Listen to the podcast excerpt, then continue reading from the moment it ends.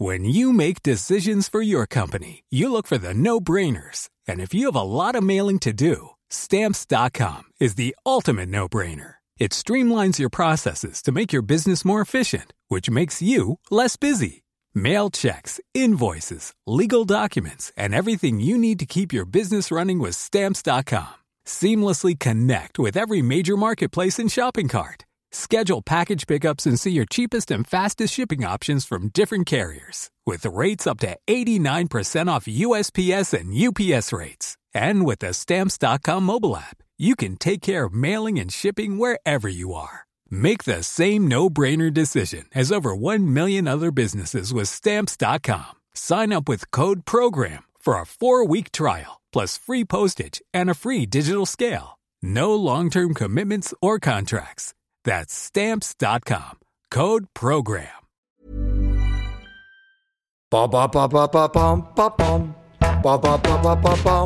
De Chavannes cherche copain, mais c'est quoi ce truc? Bah, c'est quoi ce truc? Bah oui, je cherche des copains. Alors c'est un podcast, mais où effectivement je vais euh, rencontrer des gens. Je m'enflamme euh, pour des causes. Défenseurs de cannabis, vaccinologues, des stars du dessin, des médias, des auteurs, des associatifs, des hommes politiques. Attendez, on est allé jusqu'au président de la République, vous voyez. Des blogueuses, des blogueurs, des jeunes, des moins jeunes, et puis des TikTok. Alors, des... Des TikTokers Ah, des TikTokers Ah, je suis con. Des TikTokers. Je kiffe en fait. Et j'espère bien que mon podcast euh, va me permettre de rencontrer des gens euh, de qualité.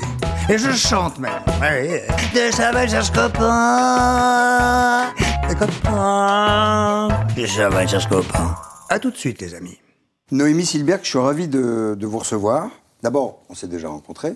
Oui. Puisqu'on s'est rencontrés euh, sur le plateau de quelle époque Comment allez-vous? Je vais bien. Ouais Ouais, je vais bien. Ouais, c'est intéressant de vous poser la question. Ça se voit en tout cas.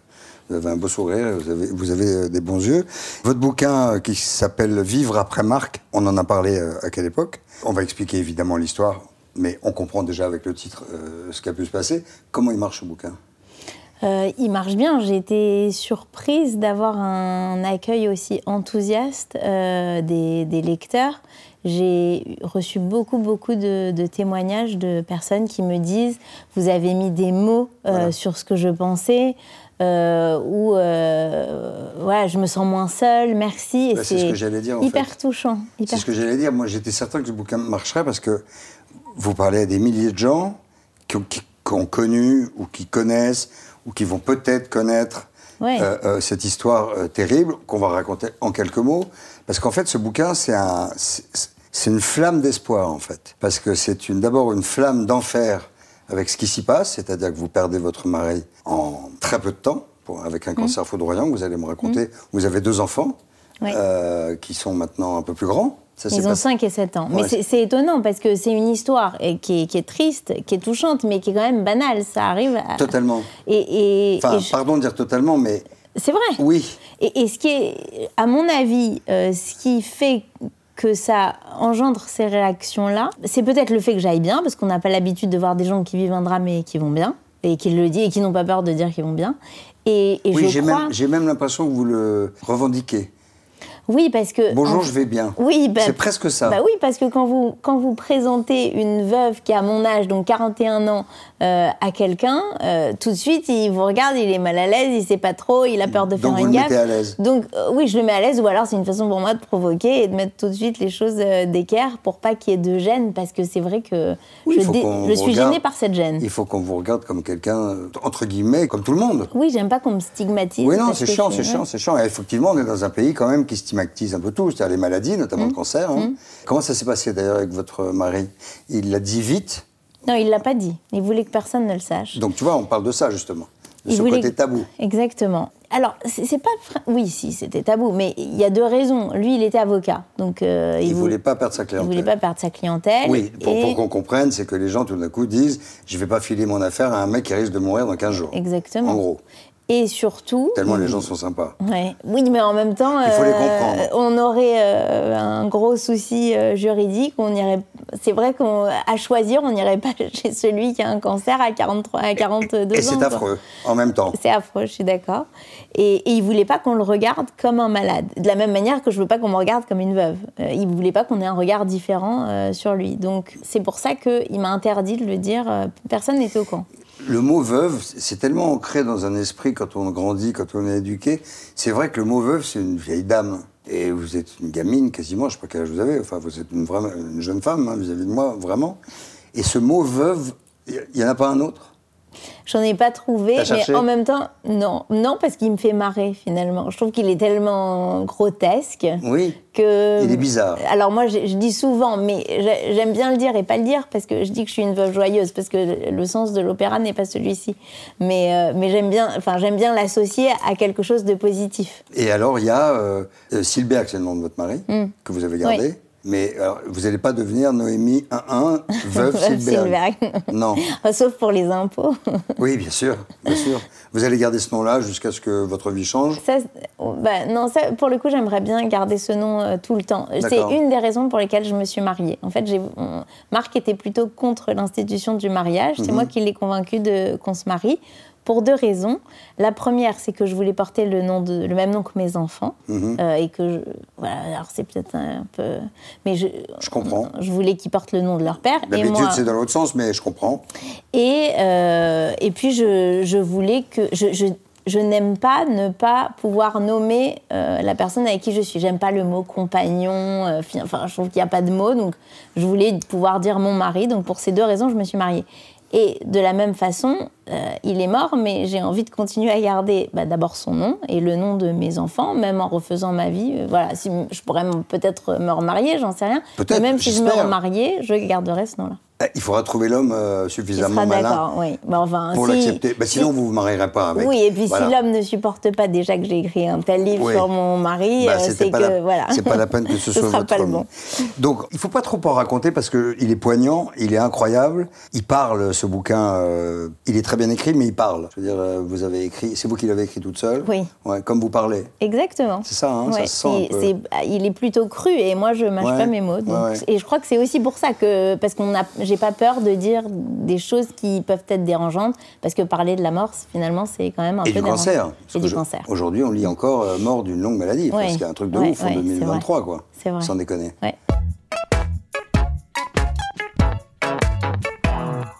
Et donc, vous l'avez écrit au départ, pourquoi?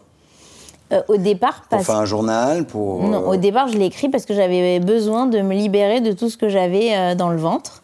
Euh, donc c'était une nécessité et, et je me suis même pas posé la question de savoir pourquoi j'écrivais. J'avais besoin d'écrire et de me vider.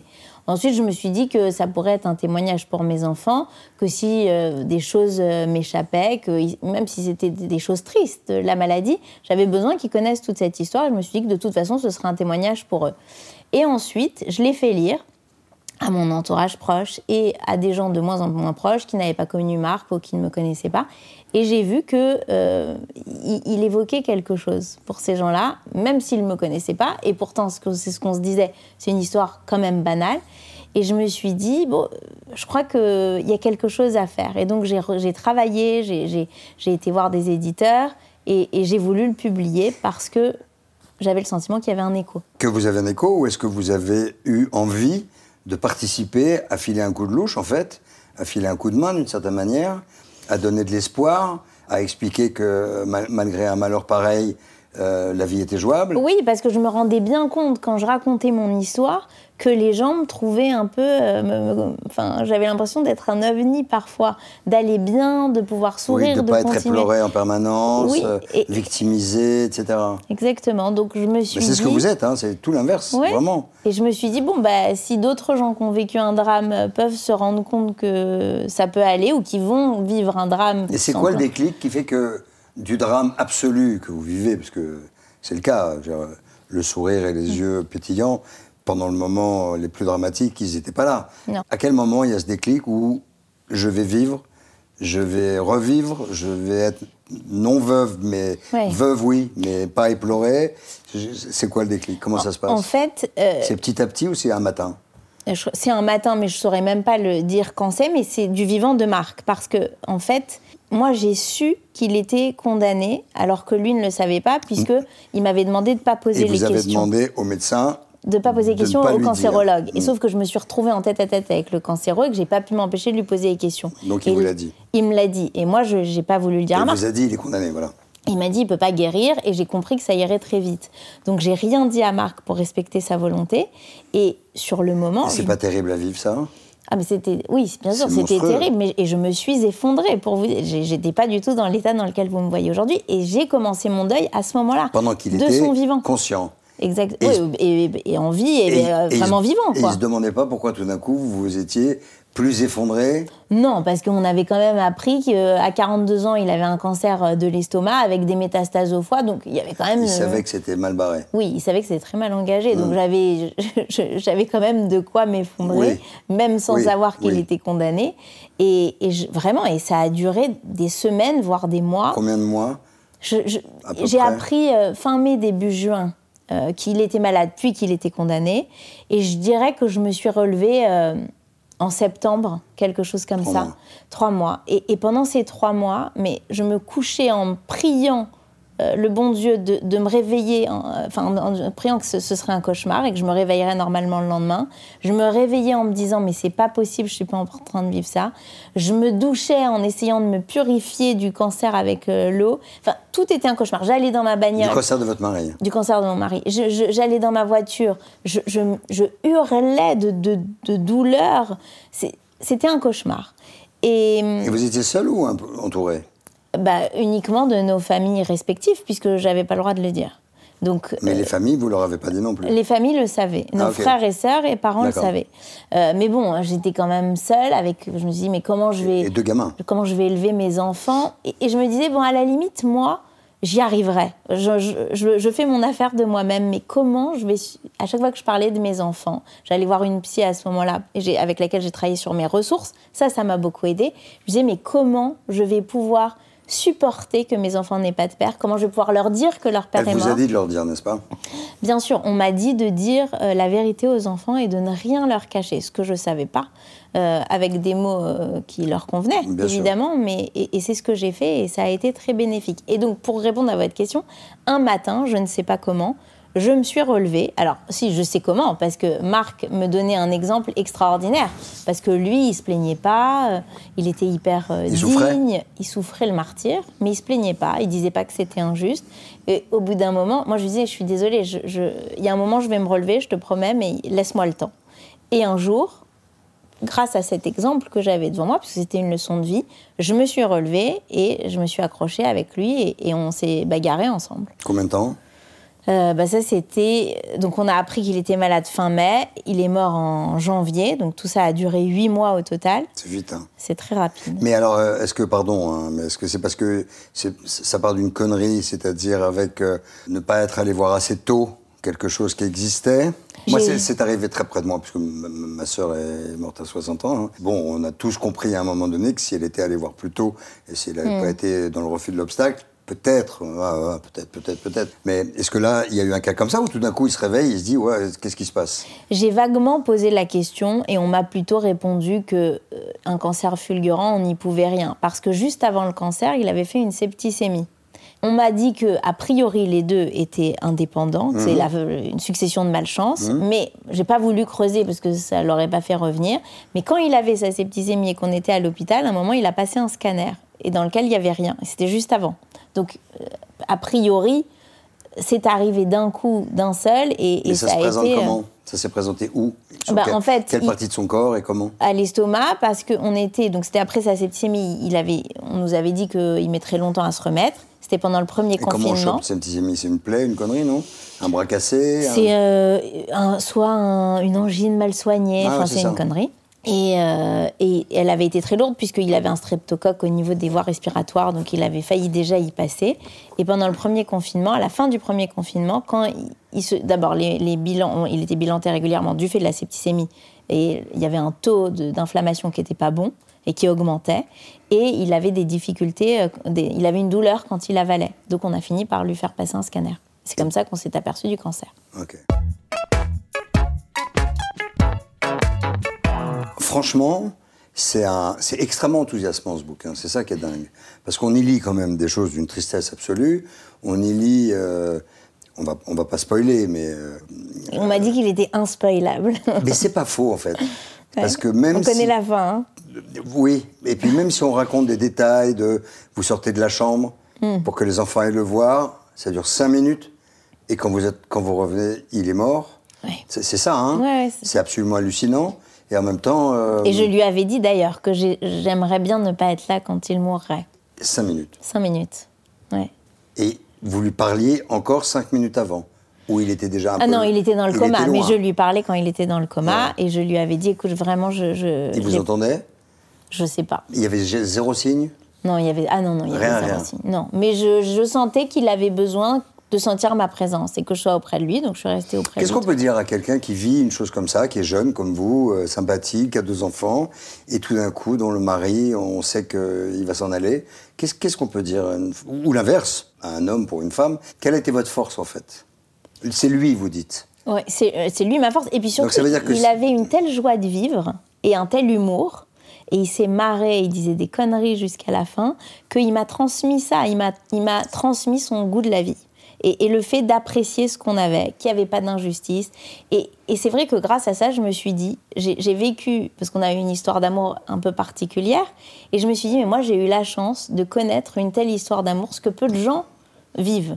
Euh, et j'ai cette chance-là, même ça si c'est ça pas vraiment le verre à moitié plein. hein. Oui, mais c'est vrai. Il y a, Oui, il y a oui. peu de gens c'est qui vibrent, qui ont des papillons dans le ventre, qui sont tellement heureux et amoureux, qui sont. Nous, on, on disait un, un peu euh, en dérision que qu'on se suffisait à nous-mêmes. Et c'est vrai qu'on était, euh, on était fusionnels. Et, et pas peu de gens ont, ont la chance de, de connaître ça.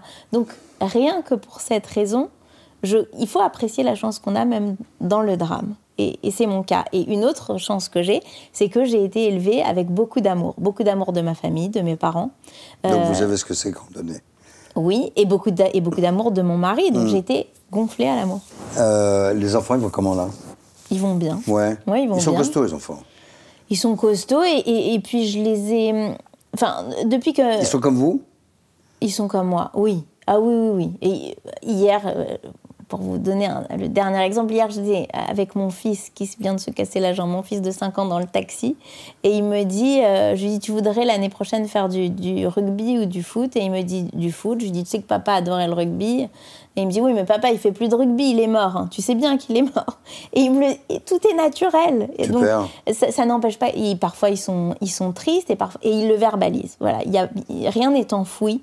Il arrive Ça, que- je pense que c'est le message le plus important. Oui, Parce que Oui. d'abord, les secrets de famille, c'est de la merde. exactement. Et, et je pense que le plus important, c'est ce que vous dites là. Et donc on en parle très naturellement et spontanément. Et je dis à la maîtresse en début d'année la façon dont j'élève les enfants, qu'il n'y a pas de tabou, euh, que euh, si pour la fête des pères il a envie de faire un dessin et de le mettre dans la boîte de papa qu'on a à la maison, il peut le faire. Et ils le font. Et ils le font.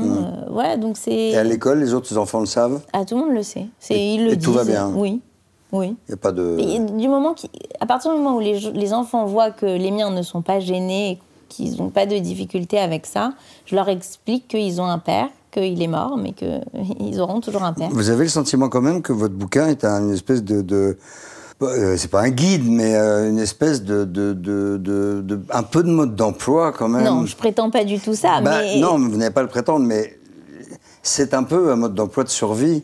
Et je- j'en suis vraiment très heureuse. Et vous, mais... êtes, et vous, êtes, vous en êtes l'exemple vivant. Oui, quoi. le- la seule chose que je peux, la seule chose qui peut répondre à ça, c'est que je, je retranscris ce qui m'a été profitable, c'est-à-dire travailler sur mes ressources, dire la vérité aux enfants et euh, tirer. Voilà, je dirais que c'est ça les trois enseignements. Et aussi avoir eu un mec, un mari, pardon, Oui. qui a été d'une force euh, phénoménale et qui a transmis. euh, Oui. Vous auriez eu quelqu'un qui partait, qui se laissait partir, c'était peut-être pas la même limonade. Ah, certainement pas, Ouais. certainement pas. Mais et puis quand on est face à une situation qu'on ne peut pas changer, et ben il faut savoir dealer avec et. vous aviez et- déjà vécu un drame familial ou pas? Non, j'ai été très Rien, très préservée. Même de loin. Non, même Pas de perte de gens que vous aimiez, machin. Des amis de mes parents, mais Oui, donc mais j'étais très triste, mais c'était C'est- C'est entre guillemets la logique de la vie. Oui. Voilà. Mais pas de potes ou de, de, de Non. meilleurs amis. ou Non, Voilà. Bah. De toute façon, là, celui-là, vous l'avez bien pris comme il faut. hein. Ouais, je pense ouais, que c'est ouais. bon, hein. c'est pas la peine d'aller chercher d'autres. J'ai eu ma dose. Bon, ok. Vous pensez avoir vous refaire une vie ou vous voulez pas en parler? Euh, c'est quelque chose qui avait été évoqué euh, déjà avec Marc, euh, qui était très jaloux. c'est important de le préciser. Oui, donc très- même très jaloux, il vous a dit. Il m'a fait comprendre qu'il savait, enfin, qu'il voulait que je sois heureuse et Voilà. que mon bonheur passerait forcément Ouais. par là. Je sais qu'il ne, à mon avis, qu'il ne pourrait pas supporter que j'ai d'autres enfants, mais ça, avec mon âge, il y a moins de, moins de chance, euh, avec un autre homme. Mais, euh, mais c'est quelque chose qu'il m'autorisait, en tout cas, qui, oui, pas tacitement, mais enfin, je sais qu'il l'a dit à une ou deux personnes. Et ça, c'est important pour moi. Et je l'ai d'ailleurs dit à mes enfants. Euh, au bout de un an et demi à peu près après la mort de Marc, j'ai dit aux enfants, bon, euh, euh, ça fait un an et demi que papa est mort. Maman Moi, va je... peut-être refaire sa vie un jour. Ouais, je déteste ce- cette expression refaire alors, sa vie. oui, mais- pardon, oh, pardon. Oui, bah, maman va peut-être rencontrer euh, un autre monsieur. Voilà, maman, euh, maman a Maman envie d'avoir un amoureux. Oui, voilà. Cherchons un amoureux Voilà. pour maman. Oui, très et donc bien. ils se sont mis à regarder dans la rue pour voir si Et vous dites, tiens, celui-là, il irait bien. Et, Il vous, disent- il vous donne des indications. Euh, alors ils trouvaient pas. Donc ils en parlaient aussi à la nounou. T'oublies pas, hein, tu regardes bien pour Ah, maman. c'est trop mignon. Et puis à un moment, j'ai senti que ça pouvait venir, et donc je leur ai dit bon bah peut-être qu'il faut regarder autour de nous. je les ai un peu guidés. C'est-à-dire que si un jour vous en trouvez un, si ce n'est déjà fait, j'en sais rien, si un jour vous en trouvez un, vous avez- il va passer un casting avec les mômes. Non. euh, Entre ah, guillemets. ben non, entre justement. guillemets, vous comprenez non, ce que je veux là, dire. Oui, mais De toute façon, vous n'avez pas besoin de leur demander, ils vont vous le dire. Oui, mais surtout, il f- je, je voulais les, les préparer à ça et, et les amener petit à petit. C'est le concept, on en avait parlé quand on s'était rencontrés la première fois, de l'annonce en deux temps. Oui, À partir du moment où on truc prépare... d'avocat. C'est un truc d'avocat. Oui, c'est votre mari qui vous a Oui, appris ça. C'est d'abord de dire à quelqu'un, écoutez, pour votre fils, c'est pas top, mais on Voilà. va s'en sortir, alors qu'on sait qu'il va faire, euh, qu'il va aller au trou. Et deuxième coup de fil, quelques heures ou jours plus tard, c'est dire, écoutez, j'ai fait tout ce que je pouvais, mais il est au trou, ce qui fait que on est déjà un peu préparé. Donc c'est ce que vous avez fait au petit. Oui, et- Avec les petits. Et, et je crois que quand on est préparé, et comme moi, je me suis préparée à sa mort hein, d'ailleurs, euh, ça passe beaucoup mieux. Donc j'ai semé des pierres au fur et à mesure en leur disant voilà, c'est le moment, papa était d'accord, regardons, etc., etc. Et je crois que quand on dit les choses naturellement, ça se passe bien. Bon, si j'en vois un, je vous appelle. Merci beaucoup. Moi, je vous en prie. Ce sera avec plaisir. C'est quoi, genre. euh, Non, alors mes deux critères, c'est ce que je Oui, sais pas vas-y, vas-y, les critères. J'en ai à peu près trouvé un, mais euh, je disais que je voulais qu'il soit charismatique Ah oui. Et drôle. Bah, il faut tirer euh, les Ah, ouais. enseignements de. Pas trop grand, Non, ça, j'ai pas, j'avais rien Non, dit. brun. Charismatique et drôle. pas trop jeune. non, je, je ne peux pas. bon, je vous embrasse. Euh, Moi aussi. Embrassez les petits. Je ne les connais pas. Et, et- et- et bravo pour ce bouquin qui est, euh, qui est plein d'énergie, plein de, plein de, de, de- de- de- de choses euh, très positives dans un moment où vous avez dû vivre euh, très difficile. Noémie Silberg, donc je rappelle quand même, hein, mais tant qu'à faire, qui a écrit Vivre après Marc aux éditions des, des mois Herman, Herman. Très bien. Eh bien, je vous dis à très vite. à très Et vite. portez-vous bien. Merci d'être venu. Merci à vous. Et je chante même. De sauvages copains. Des copains. Des sauvages copains. When you make decisions for your company, you look for the no brainers. And if you have a lot of mailing to do, stamps.com is the ultimate no brainer. It streamlines your processes to make your business more efficient, which makes you less busy.